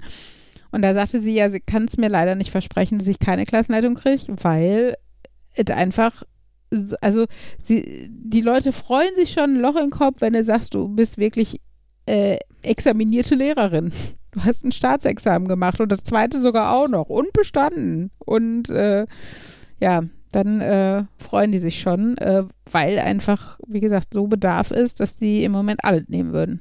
So doof es klingt. Aber wenn so gesucht wird, warum macht man den Job dann nicht attraktiver? Ja, keine Ahnung, weil äh, die Schulen können ja gucken, wie sie damit klarkommen. Die Leute, die den Job attraktiver machen müssen, sitzen halt woanders an den Hebeln. Und bei denen kommt ja der Stress nicht an, den die Schulen und Lehrer haben. Oder Schüler, weil sie in Klassen mit 28 Erstklässlern sitzen. Das äh, große Problem, was du in fast allen Branchen hast, dass äh, sehr. Klickt irgendjemand die ganze Zeit im Markus, ich glaube, Jan spielt Cookie-Clicker oder sowas. Ähm, Was? Ich doch nicht. Nee, das hört auch nicht jeder. Klick, klick, klick, klick, klick, klick. Ja, äh, sorry, das hat mich etwas rausgebracht. ähm, nee, es ist halt wie in so vielen Branchen. Ich denke ja auch in der Pflege oder so wird es ja ähnlich sein. Die, die die Entscheidung treffen, sind halt nicht die, die Leidtragenden. Das heißt, die treffen die, äh, auch hier wieder die, ähm, naja, finanziell am besten tragbaren Entscheidungen. Und das ist halt, äh, ja, einfacher, äh, nicht Unmengen Geld aufs Problem zu werfen, damit genug Personal, damit keine maroden Schulgebäude da sind, damit die Digitalisierung wirklich da ist. Da allein dieses Gefühl der Wertschätzung, dass sich mal jemand die Arbeit macht und diese Kacklüftungsgeräte einfach mal in die Schulen schmeißt, damit Unterricht ein bisschen, also solange man Kinder nicht impfen kann oder sollte, ähm, kann man auch wenigstens diese, und, und man trotzdem die Schulpflicht, weißt du, die Schulpflicht ist auch ja, als wenn sich die Leute, die sagen, die Kinder müssen in die Schulen, wirklich Sorgen um die Bildung der Kinder machen. Das kann mir keiner erzählen. Die machen sich Sorgen darum, dass die Eltern nicht arbeiten gehen können. Und dass dann die Wirtschaft ein Problem hat. Oder dass du unglaublich viele Arbeitslose haben wirst, was ja auch ein Problem für Wirtschaft und Geld im Endeffekt ist. Die machen sich, ich glaube nicht, dass sich die Entscheidungsträger wirklich, also we, die wenigsten davon machen sich wirklich Sorgen um die Kinder. Weil dann hätten sie sie auch zu Hause gelassen und hätten sie nicht dem Infektionsrisiko ausgesetzt. So. Bildung ist wichtig, auf jeden Fall, aber so ein, ne, ein halbes Jahr oder ein Jahr kannst du immer noch nachholen. Sitzen bleiben hat auch noch, also was heißt, hat noch keinem geschadet, aber kannst du alles aufholen. Ähm, von daher, also es gibt ja auch eine ganz, relativ große Lehrerbubble bei, äh, bei Twitter und ähm, ich glaube, sehr viele Lehrer haben dieses Jahr das Gefühl gehabt, verheizt zu werden ähm, und null wertgeschätzt. Also weil äh, abgesehen von der fehlenden Digitalisierung, obwohl äh, gesagt wird Homeschooling, bla bla und digitalen Unterricht und sowas, ähm, äh, wie gesagt, dann auch noch dieses äh, keine Lüftungsanlagen, obwohl wir seit einem Jahr wissen, dass Aerosole treibend sind. Stattdessen sollte dann bei minus 10 Grad gelüftet werden, was ein Gag ist. Also, aber wie gesagt, da könnte ich jetzt weit ausholen. Nein, aber das verstehe ich auch nicht, warum man den Job, wo so ein Mangel ist und der so wichtig angeblich sein soll, den nicht attraktiver macht. Man, also wenn das irgendwie so eine Geldproblematik ist, vielleicht müsste man dabei irgendwie so nach Sponsoring gucken. So, der heutige Matheunterricht wird, Ihnen, Mm. wird euch präsentiert von Oettinger. Tatsächlich ist Oder auch Lobbyismus an Schulen auch kein unbekanntes Problem, weil halt, weil, weil die Schulen zu wenig Geld haben. Also wenn du, weiß nicht, von einer Sparkasse schön äh, äh, irgendwelche Blöcke und Materialien zum Rechnen mit Geld bekommst, ähm, oder generell einfach Blöcke. Ne? Wenn du an Schulen Hm. bist, wo die Kinder oft ohne Stifte, Hefte, sonst was kommen, dann bist du halt froh, wenn du, wenn du nicht als Lehrerin das auch noch selber zahlen musst, die vergessenen Materialien Hm. der Kinder, ähm, sondern die äh, dann, weil wie gesagt, die, die Sparkasse der Stadt oder was dir da mal zehn Blöcke gibt oder so, da ist dann halt das Logo drauf. Ich meine, es ist, man kann jetzt auch sagen, ist ja auch nicht so ein Drama oder so, aber da fängt es halt an, ne? Und ähm, ja, also wie gesagt, ich habe ich hab Schulen erlebt, wo ich Kopien selber bezahlt habe. Ich habe äh, Plakate selber gekauft, im Ref meine äh, ganzen Laminierfolien, alles, äh, was man so selber bezahlt. Das ist ja nur das eine Ende der Erfahrungsstange. Ge- Ich möchte nicht wissen, wie der, der digitale Unterricht äh, stattgefunden hätte, wenn die Lehrer nur das benutzt hätten, was ihnen von, vom, vom Staat oder von der Schule zur Verfügung gestellt wurde. Also in der Schule, in der ich meinen Ref gemacht habe, ist jetzt auch schon acht Jahre her, muss man dazu sagen. Aber wir hatten einen Rechner für Lehrer zugänglich mit einem Röhrenmonitor im Lehrerzimmer stehen. Und dann waren noch zwei andere Rechner. Ich glaube, einer hatte die Sekretärin und einen hatte die Schulleitung. Ich weiß, dass es das heutzutage, dass es das auch anders gibt. Also meine Schwester ist Schulsozialarbeiterin an der Schule, die, da kriegt jeder, der da angestellt wird, ein iPad, egal ob Schulsozialarbeiter, Sonderpädagoge, äh, Lehrkraft. Die haben Whiteboards und Beamer, zumindest in einem Teil der Klassen. Ähm, es kann halt auch anders sein, aber dafür brauchst du halt auch jemanden, der motiviert da am Rektor-Schreibtisch sitzt und sich darum kümmert, dass die Gelder sinnvoll eingesetzt werden. Es gibt halt auch viele, äh, da werden dann Whiteboards angeschafft, dann macht aber keiner eine Schulung und der, der, die Lehrkraft mit 63 sagt, ach nee, jetzt zwei Jahre vor der Rente, ich mache weiter an eine Tafel. So, ne? Und ähm, oder meine Kollegin, Find- die, die vor zwei Jahren, weiß ich noch, kurz vor der Pandemie mir noch erzählt hat, dass an ihrer Schule immer noch kein WLAN da ist, ne?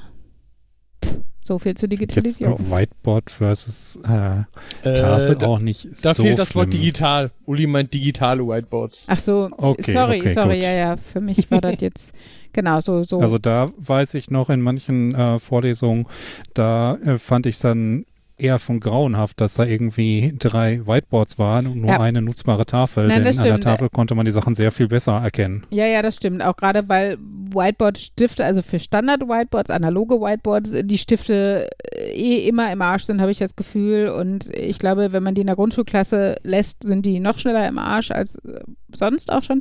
Nein, ich meinte tatsächlich ein digitales Whiteboard, wo du dann halt deine Okay. äh, Materialien, die du auf dem iPad vorbereitet hast, mit dem Beamer draufwerfen kannst und dann halt noch so, weißt du, mit dem Finger drauf rumtatschen und rumschieben. Ist halt mega. Also kannst du im Grundschulunterricht halt echt coole Sachen mitmachen, aber du, wie gesagt, du brauchst halt auch eine Einführung oder eine Schulung oder, oder die, die Zeit und die Luft, sag ich mal, dich selber damit zu beschäftigen. Weil das Problem ist halt, dass du, wenn du immer äh, auf Sparflamme läufst, weil du einfach am Ende deiner Energie bist, ähm, dann hast du halt auch keine Zeit und keine Luft, dich selber dann mal in sowas reinzufuchsen, ne? Also das, äh, die Energie fehlt dann halt einfach. Was ich, also was mir zum Beispiel total viel geben würde, wäre Team-Teaching. Das heißt also mehr als eine Lehrkraft ähm, äh, im, im Klassenraum. Im Ideal, also müsste noch nicht mal beides studierte Lehrkräfte sein. Also ich sag mal, eine Lehrkraft und eine pädagogische Fachkraft oder sowas wäre auch völlig in Ordnung. Aber dass man sich den Teil da ein bisschen aufteilen kann, weil du halt so unterschiedliche Kinder hast, dass du gerne dem einen mal was in Ruhe intensiv erklären können möchtest, aber das kannst du halt nicht, wenn 25 Kinder da sitzen und selbst wenn du dir eine Stillaufgabe gibst, gibt es halt immer Fragen oder Kinder, die schon fertig sind Mhm. oder was auch immer. Das heißt, in Ruhe einem Kind erklären kannst du dann trotzdem nicht. Und die baulichen Gegebenheiten sind halt auch nicht dafür gedacht, wenn du eine, so einen Altbau-Klassenraum hast und äh, kriegst da gerade überhaupt die Tische reingestellt, kannst halt auch nicht sagen, ja, und dahinter hinten machen wir eine Leseecke und da machen wir noch einen Gruppentisch für, für die Kinder, die schon fertig sind oder ähm, Hm. gibt halt auch so Treffpunkte, wo sich dann Kinder, die fertig sind, treffen können, um ihre Aufgaben zu vergleichen.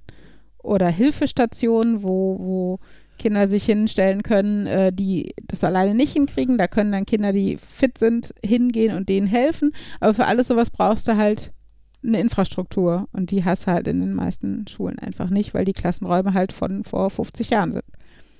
Gibt es denn irgendetwas, was da so tatsächlich gegenspricht, so rechtlich, dass irgendwie so ein großer Sponsor mal sagt, okay, wir ähm, adoptieren jetzt quasi die Schule und dafür heißt die jetzt Theodor Google Schule oder so? Weiß ich gar nicht, ehrlich gesagt. Also ich äh, denke schon, dass die Schule als staatliche Institution unabhängig sein muss oder sie ist, sie ist eine private Schule, die den staatlichen Ansprüchen genügt. Das ist dann, also das gibt es auch und die können sich sicherlich auch sponsern lassen. Die haben aber zum Beispiel diverse, was heißt Nachteile, aber diverse Einschränkungen. Die haben zum Beispiel keine verbeamteten Lehrer. Die zahlen meistens Gehälter, die an, also die nicht angestellten Gehältern entsprechen, sondern den Gehältern eines verbeamteten Lehrers, damit sie überhaupt attraktiv für Lehrer Mhm. sind. Ähm, aber äh, genau, also die, die müssen halt dann trotzdem die staatlichen Curricula erfüllen und sowas. Da könnte ich mir vorstellen, dass es funktioniert. Aber ich glaube, staatliche Schulen dürften das nicht. Aber wie gesagt, das ist jetzt ein Glauben, kein Wissen. Aber es klingt ja so ein bisschen nach freier, Marktwirtschaft, freier Marktwirtschaft. Dann müsste irgendwie ein Unternehmen gucken, dass es halt so mit so einer privaten Schule anfängt und dann mehr und mehr von den staatlichen Schulen aufkauft, ähm, bis die alle übernommen sind und ähm, die ordentlich mit äh, Geld gefüttert werden, aber dafür die Kinder früh an irgendwie die Produkte der Firma gewöhnt werden. Ja, die Frage ist halt, ich glaube nicht, also das wird halt für die Unternehmen nicht unendlich interessant sein, weil äh, das funktioniert zwar, aber Schulen sind unglaublich teuer. Also glaube ich, selbst auf dem Standard, den der Staat jetzt gerade so hält. Also und dann hast du halt auch Schulen in einem, in einem Einzugsgebiet, in einem sozialen Brennpunkt oder sowas, wo sich Unternehmen, glaube ich, denken, die wollen wir überhaupt nicht als Kunden, weil die können sich unsere Produkte eh nicht leisten oder so. Ne? Also klar, könnte mhm. jetzt sein, dass die Schule dann irgendwie schön in Essener Süden geht oder sowas und sich dann, also dass sich ein Unternehmen da eine Schule kauft oder sowas, das mag sein. Ähm, aber wie gesagt, ich weiß auch nicht, wie einfach das funktioniert, weil ähm, die natürlich, wie gesagt, trotzdem die, die, die Standards erfüllen muss. Und ähm, ich weiß nicht, was da zum Beispiel zu erfüllen ist, wie präsent ein Unternehmen da jetzt äh, sein darf. Ich weiß zum Beispiel auch nicht, wie die Regelungen offiziell sind für diese Lobbyistenmaterialien, die ich jetzt genannt habe. Ähm, ja, wie sehr das erlaubt ist, die zu nutzen als Lehrer. Ich glaube, viele Lehrer tun viele Dinge aus einer Not heraus, die sie auch nicht dürften. Also sowas wie, du kannst, darfst ja zum Beispiel die Unterrichtsmaterialien, die du dir als Lehrer bei einem Schulbuchverlag kaufst, nicht einfach kopieren für die Schüler. Es gibt halt die mhm. Mappen, die offiziell heißen Kopiervorlagen. Dann darfst du die für deine Schüler kopieren. Ähm, mit allem anderen machst du dich halt strafbar. Aber das Problem ist halt dadurch, dass die Schulen kein unendliches Etat haben, kaufen sich die Lehrer die Sachen, ja, und die gehen dann halt, glaube ich, auf das Risiko ein, dass sie einfach Sachen kopieren und hoffen, dass sie keinen Anwalt in der Elternschaft haben oder so. Ja. Und das finde ich halt schade, ey. Warum nicht den, den Schulen einfach mal ordentlich Budget geben, dass sie eine richtig geile, geil ausgestattete Schulbibliothek haben, wo nicht Kopiervorlagen von vor, weiß nicht, 50 Jahren stehen weil irgendeine alte Lehrerin, die in Rentner geht, die aussortiert hat und netterweise dahingestellt hat, so. Ne? Oder wie gesagt, einfach, ja, man sollte aus Umweltschutzgründen darauf achten, dass man nicht unendlich kopiert, aber ganz ehrlich, wenn du Differenzierung möchtest, wenn du äh, drei unterschiedliche Schwierigkeitsstufen haben möchtest und dann noch auf jede Klasse auch grundsätzlich das Thema gerade zugeschnitten haben willst, da kannst du halt nicht immer nur mit dem Schulbuch arbeiten. Wenn sowas gefordert ist von den Lehrern, dann musst du den auf freie Hand lassen, was Kopieren angeht. So. Und diese Mischung finde ich halt ätzend, dass das im Endeffekt alles auf dem Rücken der Lehrer ausgetragen wird. Und jetzt höre ich auf, weil Fabian mir leid tut, weil ich wirklich das Thema überstrapaziert habe. Aber schön, dass du Fragen stellst, Markus. Wir sind ja ein bisschen selber dran schuld. Wir haben jetzt zwei Wochen nicht über Schule gesprochen. Ja. Das musste jetzt einfach alles raus, das hatte sich angesammelt. Oh, wartet ab, wie es wird, wenn ich dann wirklich wieder arbeiten gehe. Äh. Ich wollte gerade sagen, weil Uli sich gerade in den letzten zwei Wochen so viel mehr damit beschäftigt hat als sonst und überhaupt. Ja, aber tatsächlich gedanklich ja schon, weil ich mir halt ja, gut, Gedanken um die Belastung mache und sowas, ne, und wo ich hinkomme. Ach stimmt, damit hat das Thema ja angefangen, hatte ich schon vergessen. ja, ist schon so lange ja. her. Shut Uli, up. Uli fürchtet den Berufseinstieg. So ungefähr. Hm, wenn ich jetzt irgendwie eine Brücke zu Sprachen schlage, dann ist das, naja, Sprache ist nicht direkt Schule. Ich habe Linguistik studiert, lass drüber reden. Uli, ähm, Uli kann was dazu sagen. Ja, war letztens wieder ähm, im Internet unterwegs, bei so auch, ja, bei der Streamerin, der ich ab und mal beim Bühlenpeilen setzen zugucke. Und da kamen wir zu irgendwelchen Rezepten und den, da habe ich dann noch unser altes Familienrezept für den Sommer erzählt. Äh, Zwieback mit Buttermilch und Zucker und Zimt. Bitte mach jetzt keine Markus Koch-Tipps. Aber das fand ich halt unheimlich cool und dann kam die Frage auf, was ist eigentlich Zwieback? Denn die äh, Bügelperlensetzerin, die ist in Amerika und ich habe zwar extra auf Wikipedia geguckt, was die englische Übersetzung von Zwieback ist und sie war Zwieback.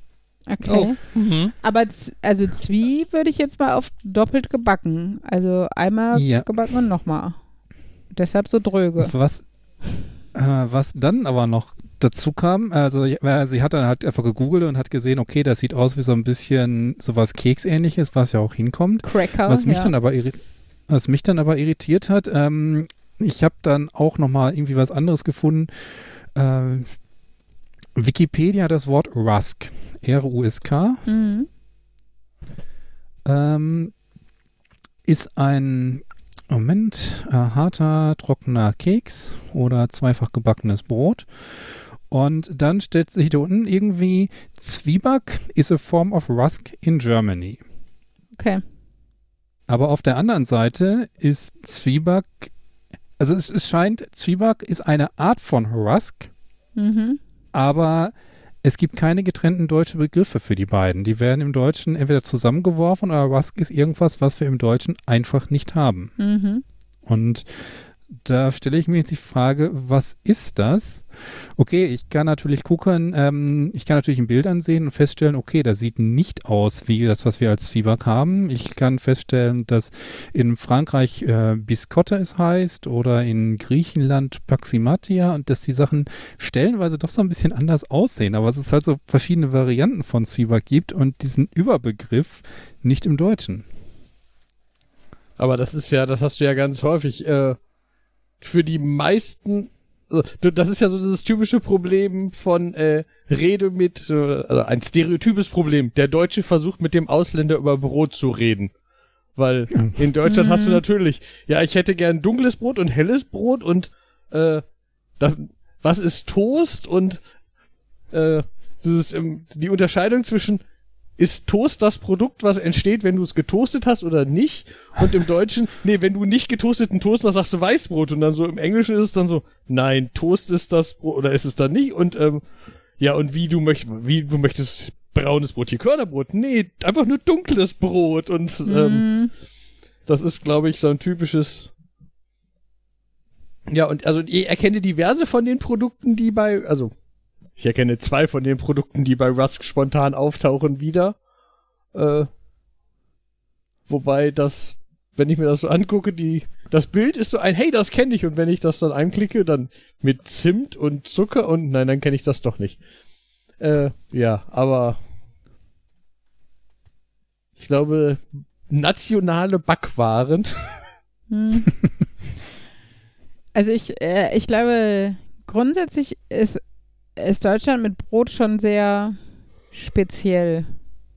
Ähm, aber ich war auch überrascht, in wie vielen Ländern es jetzt diese Zwieback-Alternativen gibt. Also von Aserbaidschan über Südafrika und so weiter. Oder Japan, die es dann aber irgendwie eher als getrocknetes Croissant mit irgendwie Schokolade drauf oder sowas äh, verkauft.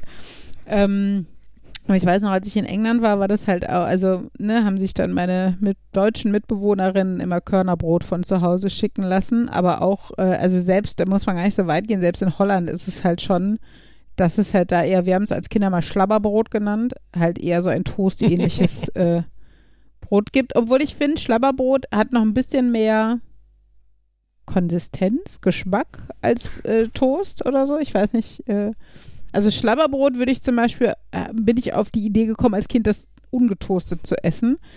Ähm, bei Toast wäre es mir hier, glaube ich, nicht eingefallen, den ungetoastet, ungetoastet zu essen. Aber auf jeden Fall weiß ich auch, in Holland gab es noch einen Laden, De Dulce Bäcker oder Dulce Baker oder so, ähm, wo man dann halt richtige Brötchen und sowas gekriegt hat, was äh, für uns als Dauercamper immer ganz interessant war, dass man dann mal harte Brötchen gekauft hat zum Frühstück. Also eigentlich so wie, wie hier immer, aber äh, in Holland musste man sie dann harte Brötchen nennen, weil die Alternative war halt so Milchbrötchenzeug. Ja. Mittlerweile kennen wir das ja mehr aus so Ferienparks und die sind natürlich an die deutsche Kundschaft schon nochmal mehr angepasst. Ne? Also da gibt es eigentlich immer Standardbrötchen und auch Körner. Obwohl ich die Körner sind auch oft eher so halbherzig. Wir haben es irgendwie dunkel gefärbt und ein paar Körner außen drauf geworfen oder sowas. Das Gefühl hatte. Ich bin nicht so der Körnerbrötchen. Es ist aber so witzig, dass Brot so sprach- und landübergreifend kompliziert ist. Denn man hätte jetzt gesagt, Brot ist irgendwie, also ich hätte jetzt gesagt, Brot ist irgendwie sowas Selbstverständliches. Das kennt jeder. Das ist so Mhm. Grundnahrung. Das, und dann fängt das dann an. Dunkelbrot, Schwarzbrot, ähm, Weißbrot, helles Brot, Brötchen, harte Brötchen, weiße Brötchen, Milchbrötchen, Schokoladenbrötchen. Ja. Wo ich jetzt hier gerade gelangweilt Wikipedia Brotsachen durchklicke, fällt mir auch wieder ein, äh, dass ich das total faszinierend finde. Das ist ja in bei McDonald's, manch äh, in, in im englischen McDonald's kannst du ein Sausage Biscuit kaufen. Biscuit, Biscuit, nee Biscuit. Und ähm, das ist in meinem Kopf ist da entsteht ein vollkommen anderes Bild als das, was es ist. Mhm. Weil, weil beide Teile dieses Wortes würde ich anders interpretieren, als sie das tun. Also erstmal Biscuit interpretieren die als das amerikanische, was halt so ein laffes Brötchen ist. Also ich Okay. glaube ein Brötchen, was äh, So- wo halt ich effektiv quasi fast nur Winder machen, Mehl, Milch und so das wie so ein war's. Hotdog-Brötchen oder was? Äh, ich bin mir nicht sicher. Ich glaube, es ist, also wenn ich mir die Bilder angucke, könnte es auch so sein, so was du manchmal als Pizzabrötchen hier kriegst. So, Ach das so, ist, ist. Von der Konsistenz. Und Sausage, das da denke ich halt immer an Würstchen, Mhm. aber das ist äh, halt auch manchmal einfach ein Fleischpatty. Kann halt auch Sausage sein. Das heißt, ein Okay. Sausage Biscuit ist quasi so ein F F Frühstückshamburger. Billigburger. Also und das simpel ist so- gehalten oder so. Genau, und in meinem Kopf, immer wenn ich dieses, das, also immer, wie häufig höre ich dieses Wort, aber ich habe dieses Wort schon gehört und dann habe ich in meinem Kopf ist das so, äh, Kekse mit, mit Würstchen drauf und das ist so, was? Mhm. der anderen Seite, jetzt nachdem ich gerade geguckt habe, in, ähm, wo war das, Amerika, Melba Toast, auch eine Art von Rusk, aber die machen das mit Ziegenkäse und Tomate, Tomato Jam. Das ist nicht Tomatensoße, das ist Tomaten, Das ist, äh, ist das Tomatenmark oder so? Oder passierte Tomaten? irgendwas in der Richtung. Moment, wieso, wieso stammt das aus der UK und ist dann ähm, typisch in Amerika? Ah, Es ist aber übrigens, was auch verdammt schwierig ist in England äh, zu finden, ist Quark. Also, äh, ist, so- also Curd ist, glaube ich, ein Wort. Äh, die, viele haben immer gefragt Cottage Cheese, aber es ist alles nicht Quark. Also, es kommt dem nahe und so, aber es war, also weil ich ähm, wollte für meine englischen Freunde Marillenknödel machen und das ist halt ein Quarkteig. Ja, das war schwierig. Ich hatte das irgendwann mal, mein Bruder hatte von seiner amerikanischen Freundin ein Rezept für American Cookies und die hatten, äh, da sollte Vanille rein. Mhm. Geriebene Vanille, nicht Vanillenzucker, Mhm. Wie wir ihn hier kennen. Ich habe auch gedacht, das wäre Vanillezucker, was wir haben, aber nein, es ist Vanillinzucker, was das normale Ich ist. glaube, das ist aber eine Und- Marke. Vanillinzucker ist der von Dr. Oetker, oder? Okay. Aber ich weiß es auch nicht genau. Ich dachte es ja. Naja, und da hatte ich dann auch festgestellt, dass irgendwie so Vanilleschoten fand ich damals nicht einfach und überall zu finden. Inzwischen ist es einfacher geworden, Mhm. aber damals war das dann so, okay, wo kriege ich jetzt sowas her? Und wie nutze ich das richtig? Es ist ja auch so, du hast ja, wenn du vor irgendeinem Nahrungsmittel stehst, was du noch nie gesehen hast, dann so, Mhm. ja, esse ich jetzt die Schale, esse ich das komplett, gucke ich, dass ich das, muss ich das aufmachen und die Flüssigkeit daraus ziehen oder Ja, also gibt ja so ein paar Sachen, die finde ich äh, so in, in amerikanischen Rezepten oder so dann öfter vorkommen, wo man hier so, also zum Beispiel dieses Sprühfett oder sowas, was die, glaube ich, deutlich öfter benutzen. So auch, äh, auch einfach in eine Pfanne, weißt du, wo wir einen Schuss Öl reintun oder, oder äh, so, so, so eine Messerspitze Butter da oder sowas, dann nehmen die halt so eine Sprühdose und sprühen da einmal die Pfanne ein. aber ist Was- das nicht hier zumindest auch beim Grillen irgendwie so ein bisschen üblich, dass man da einmal den Grill damit einsprüht und Also wie, ich habe es noch nie benutzt, ehrlich gesagt. Okay, Ich dachte, glaube, meine Mutter hat, hat das mittlerweile zu Hause, weil sie irgendwann entschieden hat, das ist schön für die äh, äh, Kuchenform, aber das war auch so eine aus der Kategorie, ich nenne es jetzt mal Neuentdeckung für sich. Also es ist nicht so ein, ja, das, ähm, was, ja. Vanillin ist übrigens der Hauptgeschmacksträger von Vanille und im Allgemeinen heißt, aber es ist halt so ein typischer der Hauptträger. Wenn du echte Vanille nimmst, hast du ganz viele und Vanillin Hm. ist halt so das Hauptding, was halt, wenn du so chemisch was herstellst, machst du Vanillin, weil das passt schon. Äh, und was war mir noch eingefallen? Ah, ich wollte letztens ein Amerika ein, ein britisch-amerikanisch, ich weiß es nicht, Rezept, ein englisches Rezept ausprobieren. Und da haben sie, wo, da sollte ich Self-Rising Flour reintun. Ja, Mhm. das stimmt. Das hatte ich auch schon ein paar Mal. Das war so, okay, und dann googelt man, dann sagt so, ja, das ist Haupt, das ist Mehl mit so ein bisschen Backpulver Backpulver, und- drin. ba Haupt, bisschen Backpulver und dann gern auch noch ein bisschen Salz, glaube ich. Und dann kriegst du ein, kann man ganz einfach selber machen. Du nimmst einfach auf fünf Kilo Mehl gehört ein Paket und dann sitzt du und denkst, ich brauche fünf Löffel, ich mache mir doch nicht fünf Kilo selbst. Nur weil ich ausprobieren will, wie der eine hier irgendwelche Brötchen in der Dose gemacht hat oder so. Yeah. Es ist so ein bisschen wie dieses, okay, ich kann diesen, ich, ähm, ich stelle fest, der Hersteller von den ähm, Chai-Tees, die ich gerne trinke, hat zwei Sorten, die ich nicht im Supermarkt finde. Gut, ich kann da bei dem einen Amazon bestellen, eine Verpackungseinheit, ein Paket. Gut, probiere ich mal, zehn Tüten. Die andere Sorte, eine Verpackungseinheit, zehn Pakete. Will ich jetzt wirklich so viel, um es auszuprobieren? Mhm.